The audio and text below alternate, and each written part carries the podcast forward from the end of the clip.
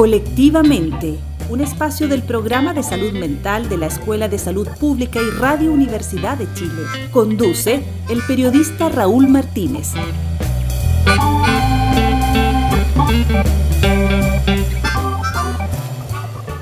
La locura, la irracionalidad, la figura del loco en la sociedad nos asalta con una idea prefija de aquel sujeto que está fuera de la normalidad en nuestros espacios de socialización, el que muchas veces no trabaja y deambula por las calles sin un destino fijo y parece no tener un sentido incluso de su propia vida. El sociólogo canadiense Erving Goffman habla entonces de una eventual carrera del paciente, en donde la persona entra en un círculo del cual será difícil que salga y en el cual se le etiqueta respecto de su enfermedad mental, se le trata con diversas estrategias médicas y se le entregan medicinas para su tratamiento y así lograr que vuelva a colocarse dentro del marco social de la normalidad. Otros autores plantean que existe una violencia hacia el paciente que tiene lo que se denomina como un trastorno mental, a lo que se suma el sufrimiento psíquico de la persona que debe cargar con una pesada mochila que incluye estigmas del resto de la población. Los testimonios hablan de que ser diagnosticado con una enfermedad mental para una persona es lo peor que le puede ocurrir a un ser humano, algo que recogen especialistas que estudian esta realidad en diferentes latitudes del mundo. Sobre la psiquiatría y el sufrimiento psíquico conversamos hoy en Colectivamente en Radio Universidad de Chile.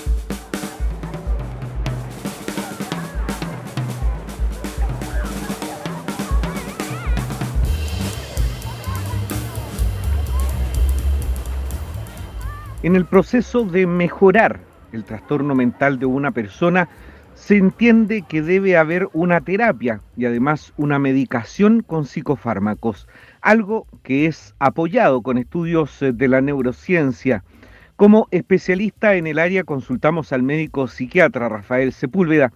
¿Cree usted, doctor, que esto va en el camino correcto o lo que se busca es generar un marco en el que el paciente pueda moverse dentro de la sociedad en la que vive? Las enfermedades psiquiátricas identificables en una sociedad son indivisibles de los sistemas de descripción, de explicación y de gestión de esas enfermedades que esa sociedad tiene.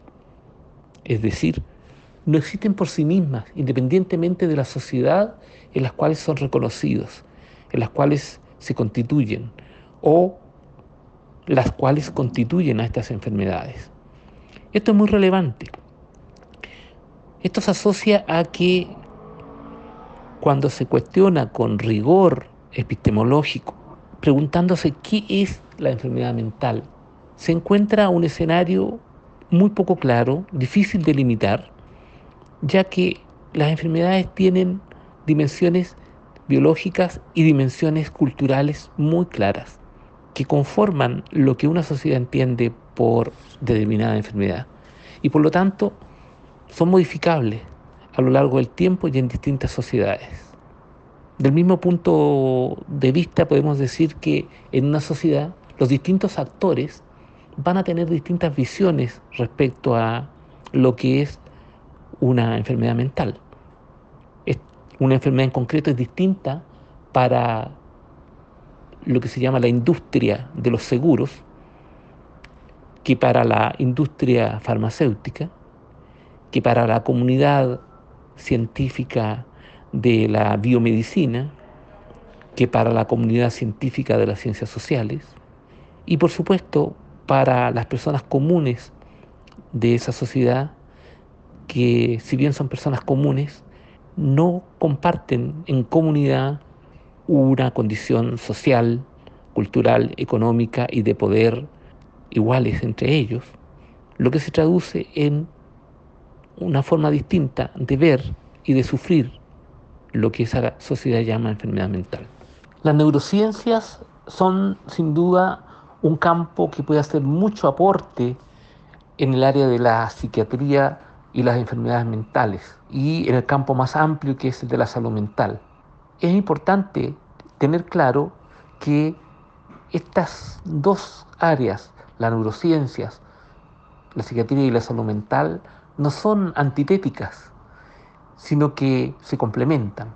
Las neurociencias aportan saberes, metodologías y conceptos.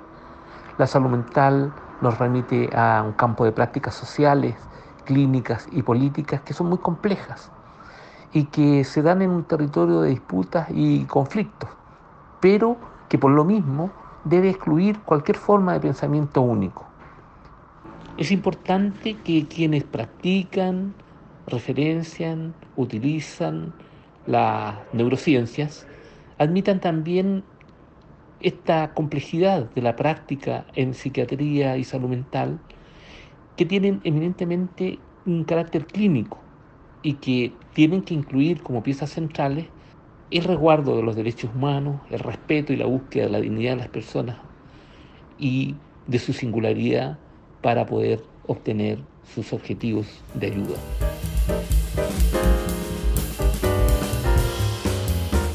Respecto de esta idea del sociólogo canadiense Erving Goffman sobre una eventual carrera del paciente, ¿queda algo, cree usted, de eso en la actualidad? Erwin Goffman es un gran referente dentro del estudio de la sociología aplicada al campo de la psiquiatría.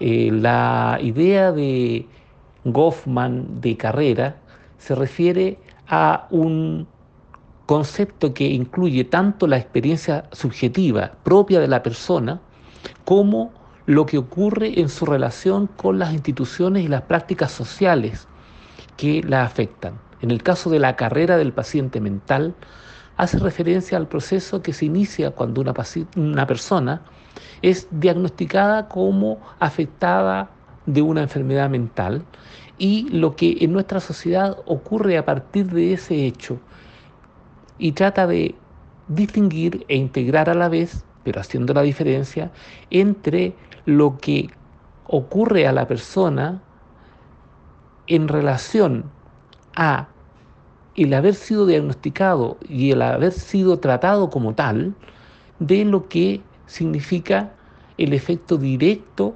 de la enfermedad sobre esta persona. Interesan los cambios que se introducen en la vida de las personas que padecen algún sufrimiento psíquico y como dije antes, afina la distinción entre los efectos que resultan de ser tratado como un enfermo mental por esa sociedad y los efectos que se producen en su vida por la enfermedad propiamente tal y por sus efectos psicopatológicos. Esto obedece a un modelo secuencial que permite entonces identificar cómo las prácticas sociales pueden ser perniciosas o potencialmente positivas para las personas.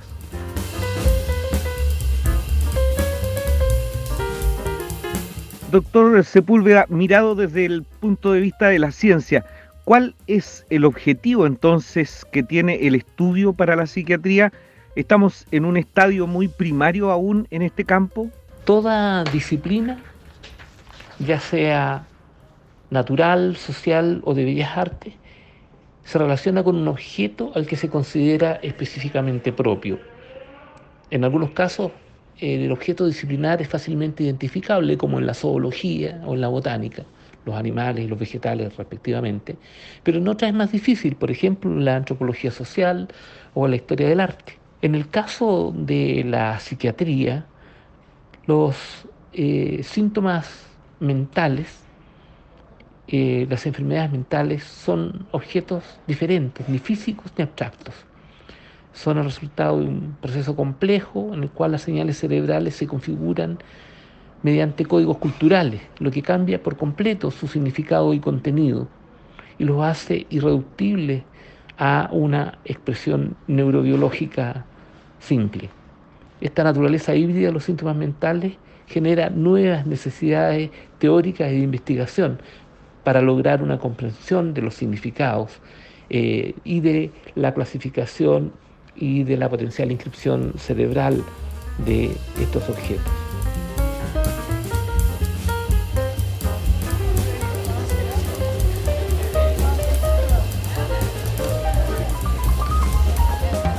Durante años, primero como trabajador social en la unidad de psiquiatría del Hospital Barros Luco y luego como doctor en sociología, Alejandro Castro ha indagado sobre este fenómeno de la locura y el sufrimiento psíquico de las personas diagnosticadas con un trastorno mental. A él consultamos sobre su idea respecto a que el sujeto considerado como loco queda siempre en un rol de subordinación frente a las disciplinas que están en torno a la salud mental. ¿Cómo se establece esta idea, Alejandro? La, idea del loco, eh, bueno, que está asociado, eh, digamos, a lo imaginario relacionado con la locura, siempre ha estado asociado a un tipo de sujeto humano eh, que, que, tiene que ver con básicamente la enfermedad mental.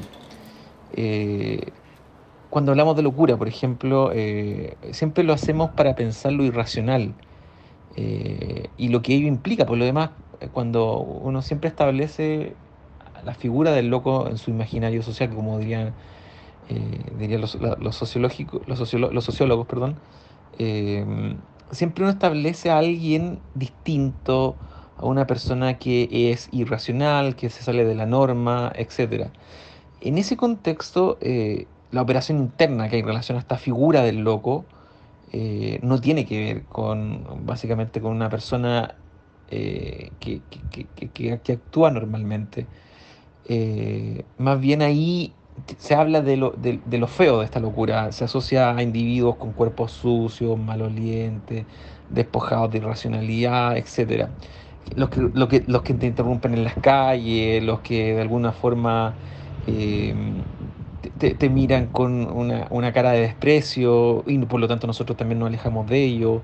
Eh, son las personas que hablan sola, las personas que, que la encierran o que se encierran en sus casas, que no quieren compartir con su familia. Entonces hay todo un imaginario sobre el loco, ese loco que llora sin razón alguna, eh, ese que se gasta todo, todo, la tarjeta de crédito, y, que escucha voces, etc. Entonces, cuando me refiero a, esta idea del loco, eh, al parecer, definido desde como esta perspectiva que te estoy dando, uno lo define siempre desde, lo que te enseñó la ciencia. Desde lo que alguien en algún momento en tu vida definió ese loco como alguien que está fuera de la norma. Y sin embargo, si uno revisa históricamente, siempre esa figura nos ha acompañado de alguna u otra manera.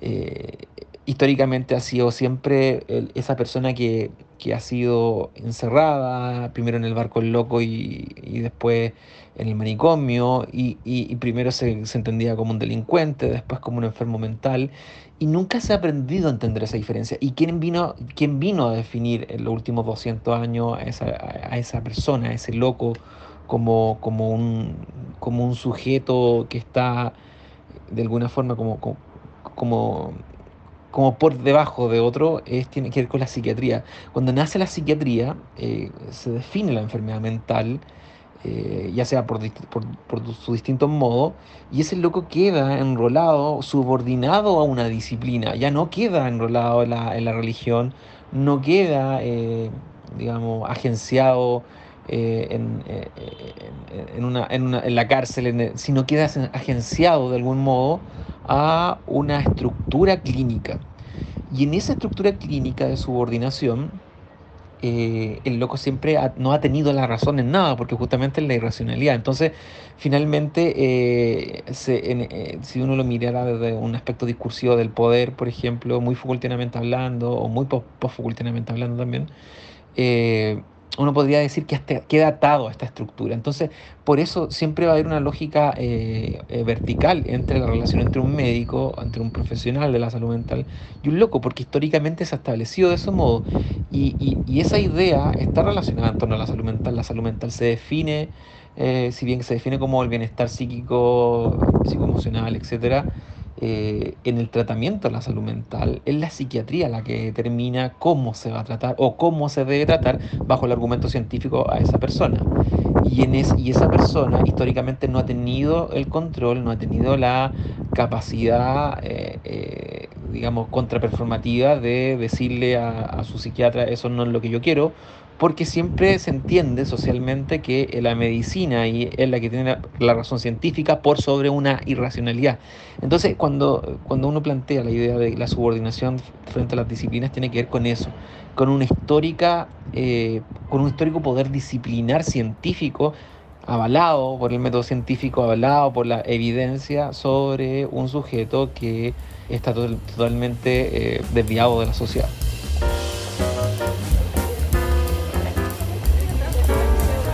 También señala que hay una amalgama que une al Estado y a la medicina para resolver el problema del loco en el contexto social. ¿Cómo esta unión desdibuja al ser social con un trastorno mental? Aquí la medicina no, no irrumpe en nuestra sociedad por un, hecho social, eh, digamos, eh, inocuo. Todo lo contrario. Eh, de hecho, eh, eh, la, escuela de medicina en, Chile se fundan en el siglo, en el mismo siglo en que Chile se independiza. Eh, y básicamente siempre la medicina como disciplina científica estaba al alero del Estado. piensa que muy extraño, pero piensa que en Chile somos de los pocos países que tenemos una institución social como la medicina tan fuerte y tan, y, tan importante, a, a, tal nivel que hemos tenido dos médicos de, de, presidente de la República. Eso no, no, ocurre en otros lugares, generalmente son abogados. Eh, y, y, la relación entre medicina y Estado se da justamente para resolver el problema del loco. Cuando se establece la, la, la política pública de, de la, del manicomio nacional, ideas que son traídas especialmente de Europa, eh, los médicos psiquiatras chilenos eh, ven que es un problema social y le piden ayuda al Estado. Y hubo toda una relación entre Estado-Medicina, eh, Universidad de Chile especialmente, Medicina, con, con, la, con, la, con, el Estado y por lo tanto se ve como un problema social. El, el, problema del loco, el problema de este vagabundo, el problema de esas personas que hablan solas, el problema de, estos, de, estos, de este peligro de, de estas personas que son irracionales. Eh, y en ese contexto social, eh, claramente esa unión eh, dibuja a un sujeto, a un humano, a, una condición de trastorno mental.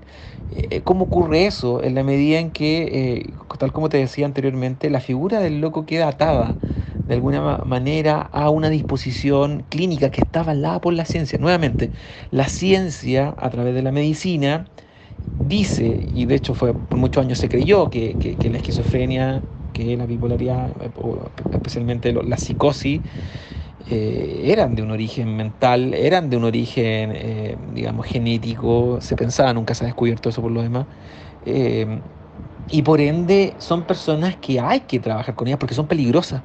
Entonces se, se, se aducía de que toda persona que tiene un trastorno mental eh, es peligrosa para nuestra sociedad y por lo tanto hay que armar políticas públicas.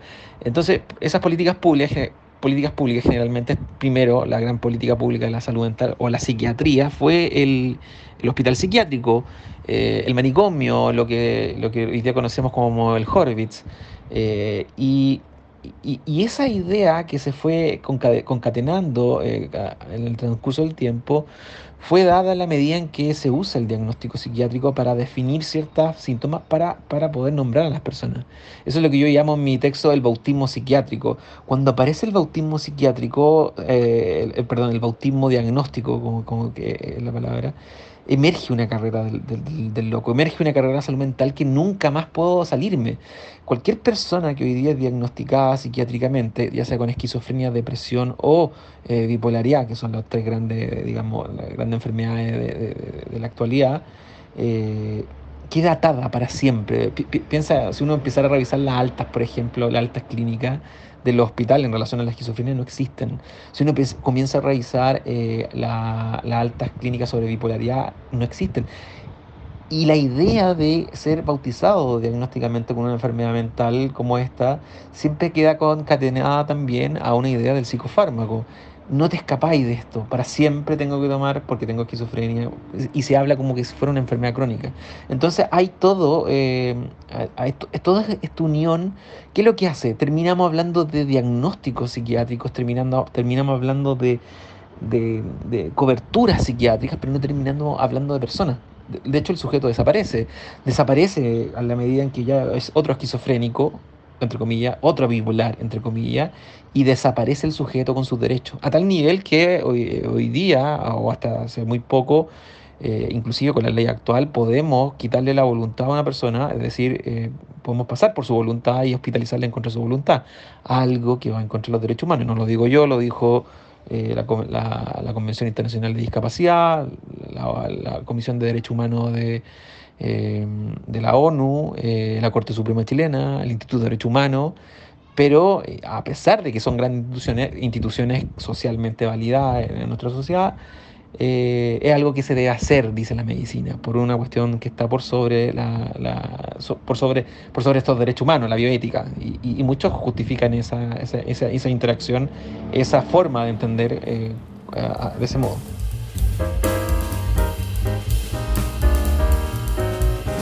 ¿Se puede hablar de los extremos de que el poder estatal y el psiquiátrico se apodera de los cuerpos y la identidad de las personas a las que se les diagnostica una enfermedad mental? Eso se responde muy Foucaultianamente. La teoría de la gubernamentalidad, por ejemplo. Eh, la teoría de la gubernamentalidad en Foucault es bastante interesante, eh, es muy largo a explicar, pero, pero tiene que ver un poco con cómo eh, los cuerpos del sujeto loco son disciplinados a través de mecanismos, mecanismos gubernamentales el tratamiento psiquiátrico, el tratamiento a través del psicofármaco, la hospitalización psiquiátrica, eh, entre otros, eh, entre otros, digamos, eh, mecanismos o agenciamientos sociotécnicos, como, como diría la teoría de, ciencia y tecnología, que de alguna forma ese poder estatal, ese poder gubernamental, a través de las políticas de salud mental y psiquiátrica, se apoderan de estos cuerpos y de la entidad de ellos eh, y que al, momento de diagnosticar una enfermedad mental y por lo tanto queda, queda anclada a un modo de entender eh, el cuerpo de esa persona, eh, el sujeto. Como decía la, respuesta anterior, ya no, es, ya, ya, no, ya no es Juan Pérez, ya no es Andrés, es una persona con esquizofrenia. Y eso de alguna forma genera una especie de estigma una especie de, digamos, de etiquetamiento, Goffman, eh, volvemos a Goffman, Erwin Goffman, un etiquetamiento social en relación a un sujeto que deja de ser Andrés, que deja de ser Pedro y pasa a ser una persona con un trastorno mental, un trastornado mental, un loco o, como, como, como los diagnósticos lo determinan. Entonces, ahí esta concatenación que responde un poco ya a las dos preguntas anteriores, eh, de alguna manera eh, el diagnóstico de alguna eh, de una, con el, diagnóstico, en una persona con enfermedad mental el nombramiento lo ancla a este poder estatal y psiquiátrico a esta gubernamentalidad de la locura. Y por lo tanto las intervenciones que son socialmente se, hablan o que, que están socialmente establecidas son además gubernamentalmente establecidas, es decir, hay una influencia de la medicina en el gobierno para que esto se pueda diseminar en dispositivos psiquiátricos. Por eso tenemos una gran cantidad de dispositivos psiquiátricos. Ahora, ¿está bien, está mal? Eso no, es, mi, forma de jugar. Lo que sí creo, ahí, y es re importante, es dónde queda la figura de ese loco, dónde queda la figura de esa persona, dónde quedan los derechos humanos de esa persona. Y es ahí donde viene la gran contradicción entre gubernamentalidad psiquiátrica y sujeto loco. Organizaciones en diferentes partes del mundo e incluso en Chile, como el colectivo Locos por sus Derechos y Autogestión Libremente, plantean que existe una violencia psiquiátrica que afecta al paciente como persona y ser social. Alejandro, ¿qué nos puede señalar al respecto? Las organizaciones como Libremente, Locos por sus Derechos o, Libremente, plantean que hay violencia psiquiátrica básicamente por cuestiones súper particulares. Eh, la historia del electroshock en Chile eh, eh, es bastante importante. la historia de, la, intervención forzosa es muy altamente polémica. Los hospitales psiquiátricos tienen grandes polémicas al respecto, pero no algo nuevo. en el mundo, desde muy tempranamente cuando nace la psiquiatría, comienzan a haber voces que eh, comienzan a contradecir, digamos, la, la, perspectiva psiquiátrica. No es menor que los pacientes psiquiátricos siempre fueron usados para eh, otros fines. Eh, la matanza el hospital psiquiátrico antes, de la, antes del exterminio judío, por ejemplo, fue el nazismo lo prueba con los pacientes psiquiátricos. Eh, los grandes procedimientos de esterectomía en mujeres con esquizofrenia eh, en el sur de Estados Unidos como política pública también han sido así. Entonces ha, sido, ha habido una historia con relación a la violencia psiquiátrica y Chile no queda atrás. Eh, eh, eh, hay, un, hay un movimiento mundial del el, orgullo loco, hay un movimiento mundial de los sobrevivientes de la psiquiatría. De hecho, hay el Network, la red internacional de sobrevivientes de la psiquiatría, asesora a la OMS en temas de derechos humanos.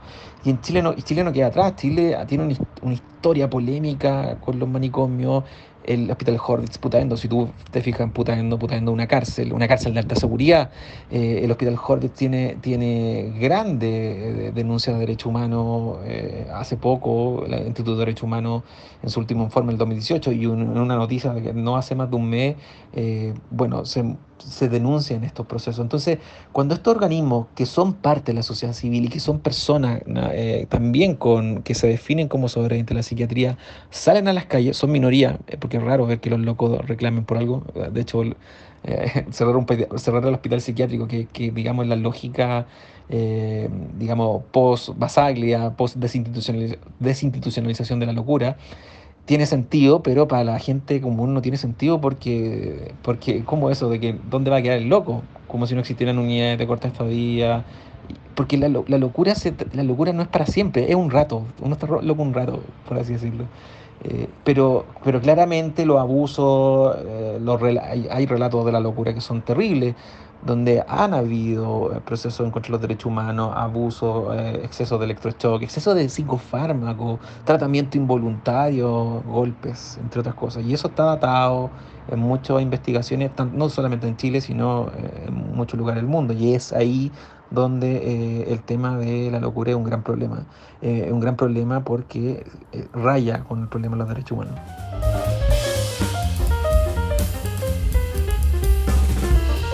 La neurociencia intenta dar respuestas desde la perspectiva de la falta o el exceso de la actividad cerebral a los problemas más comunes de la salud mental, como por ejemplo la esquizofrenia, el trastorno bipolar o la depresión. ¿Cree que esto va en un camino correcto o es parte del entramado que genera una dependencia en el paciente para enmarcarlo socialmente al lugar y la época que vive?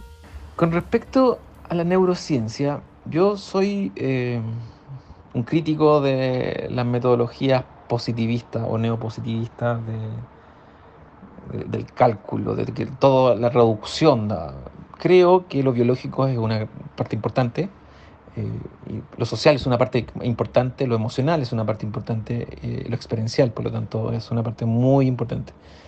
Germán Berrios, que es un psiquiatra, neuropsiquiatra, filósofo, historiador, psicólogo peruano, mm, profesor del departamento de la Universidad de Cambridge, psiquiatra eh, en esa universidad, eh, él, lo dice eh, en, su texto Psicopatología Descriptiva, aspectos cualitativos y cuantitativos, y también en, su otro texto Psiquiatría y sus objetos, del 2011, que no hay un gen de la esquizofrenia. De hecho, eso lo dicen, cómo escribir eh, una historia útil de la esquizofrenia, o qué es la neuropsiquiatría. No hay un gen de la esquizofrenia. No hay un gen de la bipolaridad. Aunque se han hecho muchos esfuerzos, pero no existe. Por lo tanto, no sabemos su origen.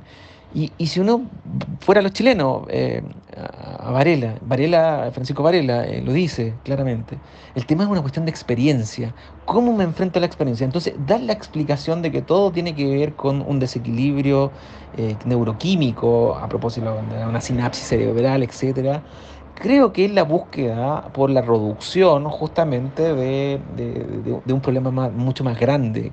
Generalmente el neoliberalismo funciona de ese modo entonces, al tener una discusión sobre, sobre neurociencia y experiencias de sujetos, por ejemplo, la neurociencia reduce, no, mira, en verdad tu problema es este y con un, con un fármaco lo solucionamos. Sin embargo, una violación un abuso sexual, etcétera, o un evento traumático no, no responde a un desequilibrio eh, eh, digamos, cerebral o neuroquímico, sino responde justamente a una cuestión mucho más grande, a un problema, a una experiencia de un sujeto que vive en un mundo con total desigualdad. Creo que la, seguir avanzando en la neurociencia eh, es un camino errado si no se complementa por un, por un, por un nivel más complejo, que es el nivel experiencial de los sujetos. Y los sujetos te lo están diciendo. Yo no es que, yo no, no es que tenga el problema con hablar voz, es que estoy triste, es que viví una mala vida, es que esta, esta enfermedad me gana, no porque no, no, porque no, no, no puedo trabajar, sino porque no me dejan trabajar y no me dan trabajo.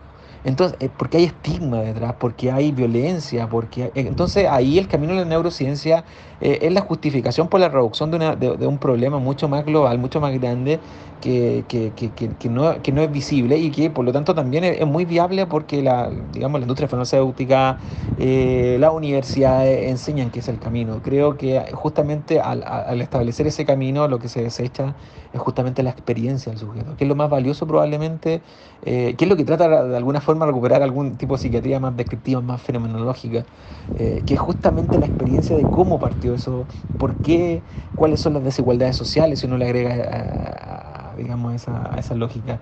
Entonces, si bien creo que debe existir la neurociencia, no es la dimensión importante eh, en el camino para entender los problemas de salud mental.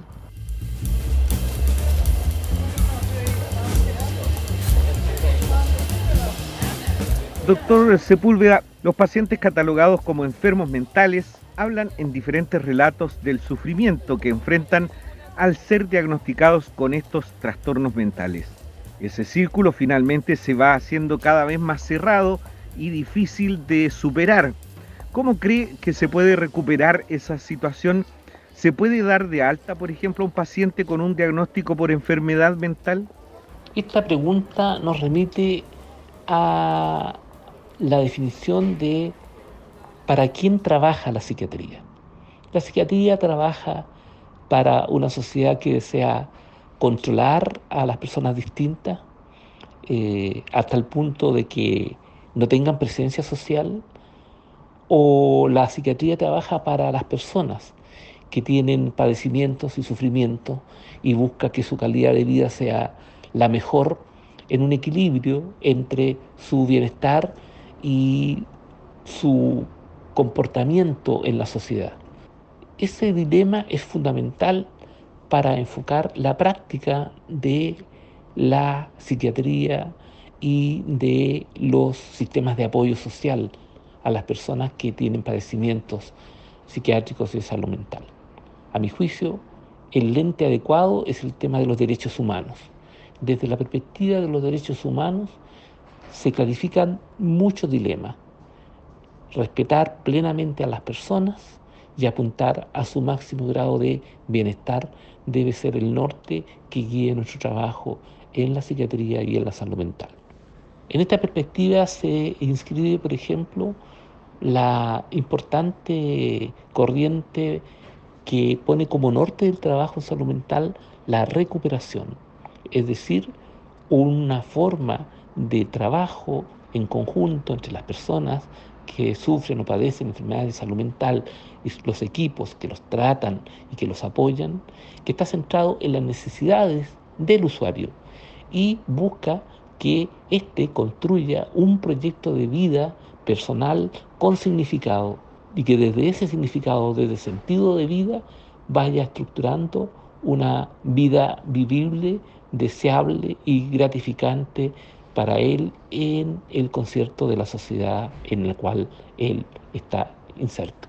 Por supuesto que esto exige que la sociedad esté abierta a aceptar la diversidad plenamente, como un usuario pleno de derechos, los mismos derechos que tienen todos los miembros de esa sociedad.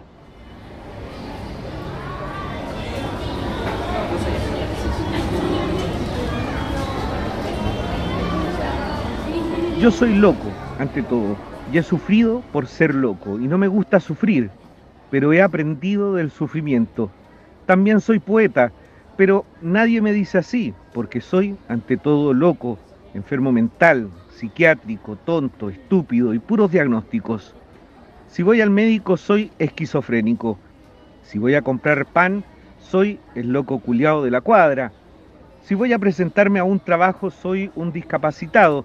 O sea, entonces, ¿cómo no sufrir así si me obligan a sufrir? Y estos terapeutas no son esquizofrénicos y bipolares, están del otro lado de la mesa del box y escriben lo que nos pasa.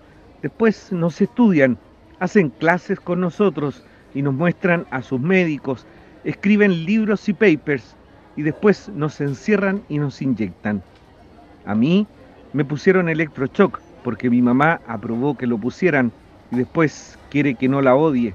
Y el odio dicen que viene porque soy psicótico y después me vuelven a encerrar. ¿Cómo quieren que no sufra? El relato fue recogido por el doctor Alejandro Castro en su documento El sufrimiento psíquico de las personas con diagnóstico psiquiátrico, el dolor de la locura. En él se da cuenta de este y otros testimonios que en mayor o menor medida dejan la misma impronta. La locura se sufre y es obligación de todos ayudar a mitigar esa realidad colectivamente. Queremos agradecer al doctor Rafael Sepúlveda, docente de la Facultad de Medicina de la Universidad de Chile y de su programa de salud mental, por haber estado una vez más con nosotros, y también al doctor en sociología Alejandro Castro, con quien esperamos contar en una próxima oportunidad. Ustedes invitarlos, por supuesto, a que compartan estos contenidos eh, que pueden encontrar en la sección Vuelve a escuchar de Radio Universidad de Chile en nuestro diario electrónico radio.uchile.cl y en el canal de nuestra emisora en Spotify. Nos encontramos en la próxima semana en el 102.5 FM a partir de las 17 horas. Siga en sintonía de Radio Universidad de Chile. Colectivamente es un espacio del programa de salud mental de la Escuela de Salud Pública y de Radio Universidad de Chile en el marco de su convenio institucional Colectivamente es un espacio para abordar temas de salud mental en nuestro país y su objetivo es exclusivamente educativo y de difusión. Nos encontramos el próximo sábado a las 17 horas en el 102.5 FM.